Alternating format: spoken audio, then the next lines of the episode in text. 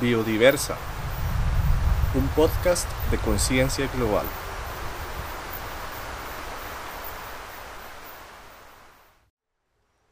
Hola, ¿qué tal? ¿Cómo están? Les saluda Andrés de nuevo en un nuevo episodio de Biodiversa y para hoy traigo un artículo muy muy interesante publicado en el New York Times por Ferris Yard. Un artículo muy lindo sobre la conciencia planetaria que nos vuelve a recordar el autor por medio de una hipótesis ya de muchos años pero algo olvidada. Trata sobre la hipótesis de Gaia. Así que comenzamos.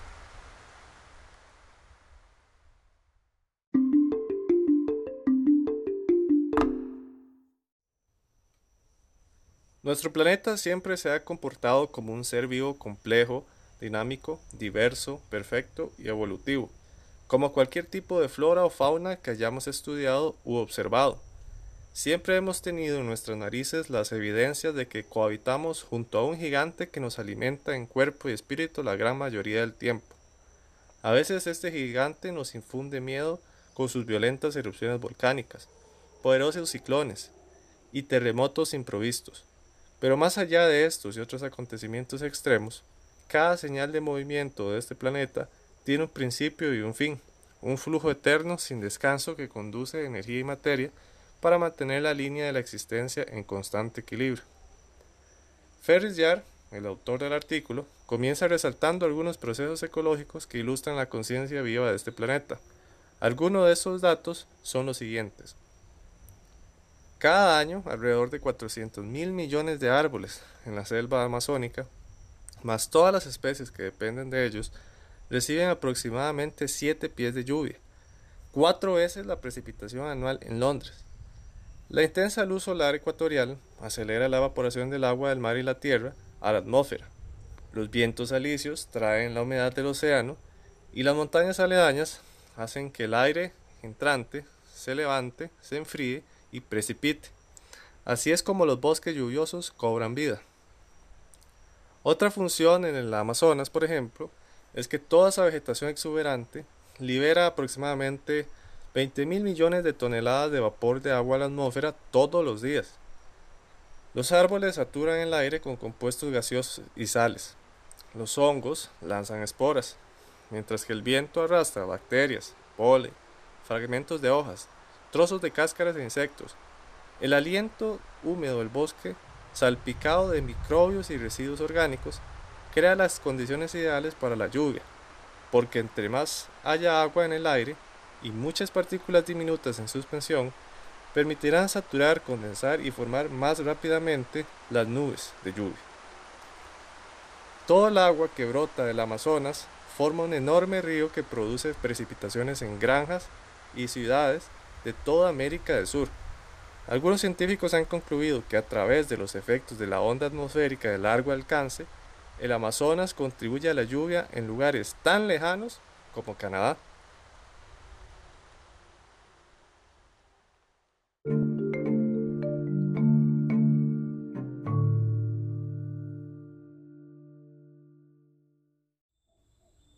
Cada especie, cada criatura, tienen sus facultades una función o diversas de ellas, que son parte de la cadena de procesos que construyen la habitabilidad del planeta. Así como los organismos fotosintéticos que producen la cantidad suficiente de oxígeno, o el plancton liderando ciclos biogeoquímicos y emitiendo gases para aumentar la cobertura de nubes y así alterar el clima, o además los arrecifes coralinos almacenando cantidades enormes de carbono, balanceando la química de los océanos y defendiendo líneas costeras de condiciones meteorológicas severas. E incluso también algunos animales terrestres, como los elefantes y las termitas, reconstruyendo la corteza del planeta.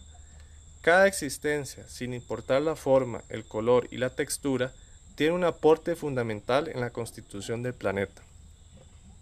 En esta espectacular conexión de vida se encuentra inmersa nuestra especie, el humano, muchas veces torpe y orgullosa, pero también muchas veces agradecida con el lugar que nos ha tocado defender. El humano ha sido una de las criaturas que más ha transformado el planeta en muchos aspectos, tal como el lanzamiento de gases invernaderos a la atmósfera que ha alterado la respuesta del planeta a la radiación solar, elevando la temperatura global e incrementando los niveles del mar e intensificando las tormentas. El autor del artículo opina lo siguiente. Uno de los muchos obstáculos para enfrentar el calentamiento global es la idea obstinada de que los humanos no son lo suficientemente poderosos como para afectar a todo el planeta. No lo creo, dijo el presidente Trump en respuesta a uno de los informes de su administración sobre el cambio climático antropogénico. En verdad, estamos lejos de ser las únicas criaturas con tal poder, ni somos las primeras especies en devastar el ecosistema global. La historia de la vida en la Tierra es la historia de la vida rehaciendo la Tierra.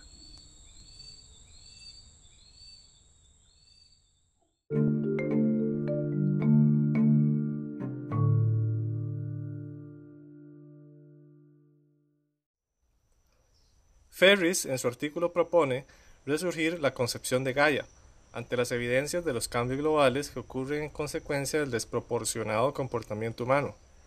Gaia es la hipótesis que congeniaron el químico James Lovelock a principios de los 70 y luego profundizado por el biólogo norteamericano Lynn Margulis. Esta tesis ha propuesto que todos los elementos vivientes y no vivientes del planeta somos individuos y socios de un ser vasto quien tiene el total poder para mantener nuestro planeta en un hábitat sano y confortable para la vida. Sin embargo, esta concepción planetaria no fue acogida con entusiasmo por parte de varios científicos de la época, quienes ridicularizaron la hipótesis como una idea fantasiosa y poco objetiva en el mundo académico. Con el pasar del tiempo, la oposición por la hipótesis de Gaia fue disminuyendo la esencia de esta idea revolucionaria ha resultado en la actualidad contener extrema validez, pensando a la vida misma como ente transformador y en muchos casos regulador del planeta. Además, la conclusión definitoria es que no solo somos habitantes de la Tierra, sino que somos la misma Tierra, una extensión de su estructura física y parte del engranaje de sus ciclos globales. Lastimosamente, todas estas ideas siguen siendo tabú y poco introducidas en la sociedad mercantilista actual. Ferris reflexiona sobre Gaia lo siguiente. Aquellos que se erizan ante la noción de un planeta vivo argumentarán que la Tierra no puede estar viva porque no come, no se reproduce ni evoluciona.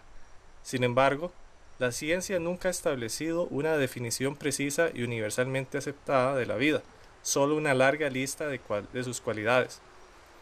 Como muchas criaturas vivientes, la Tierra tiene una estructura altamente organizada, una membrana y ritmos diarios.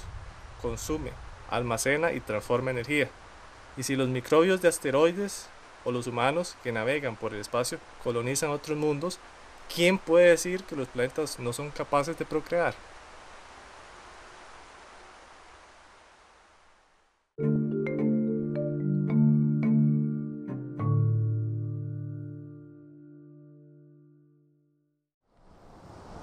El concepto de Gaia nos puede devolver ese compromiso de responsabilidad con el planeta Tierra, un sistema de incalculable valor en el que nuestra forma de vida es parte de esta cadena infinita de relaciones entre organismos.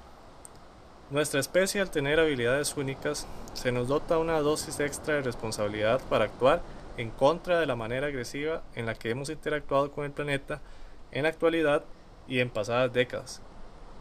Volver a tener conciencia de un planeta vivo es quizá la forma más ideal de revitalizar el amor y el respeto por la vida misma, esa gran revolución de la materia y energía que abunda aquí y en todo el universo. El autor atrapó poderosamente mi atención en uno de sus últimos párrafos, el cual dice lo siguiente. Los seres humanos son el cerebro, la conciencia del planeta. Somos la Tierra hecha conciencia. Visto de esta manera, nuestra responsabilidad ecológica no podría ser más clara. Al lanzar los gases de efecto invernadero, no solo hemos cambiado el clima, hemos herido críticamente una forma de vida global y hemos interrumpido gravemente sus ritmos biológicos. Ningún otro miembro de esta asamblea viva tiene nuestra perspectiva privilegiada. Nadie más puede ver los tendones y los vasos de nuestro cuerpo planetario. Solo nosotros podemos optar por ayudar a mantener viva la Tierra.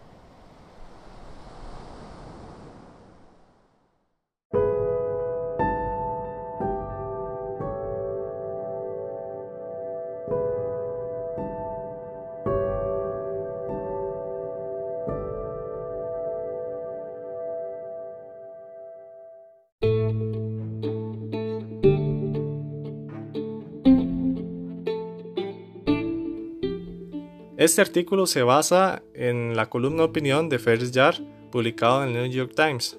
Su título en inglés es The Earth is just as alive as you are. La verdad que con este episodio me queda la enseñanza de ver al planeta no solo como nuestro hogar, sino también como la madre que somos parte de ella, que nos cuida, pero que nosotros también tenemos una responsabilidad total con ella. Espero que también les eh, deje algunas enseñanzas, vean cómo también todos somos parte de un gran sistema que no nos gobierna, sino que nosotros mismos somos quienes danzamos en la misma evolución de la vida. Gracias, ya saben, cuiden el planeta y me pueden seguir por medio de Spotify, Google Podcast, Anchor y otras plataformas más. Solo de buscar Biodiversa en la red. Nos vemos, hasta la próxima.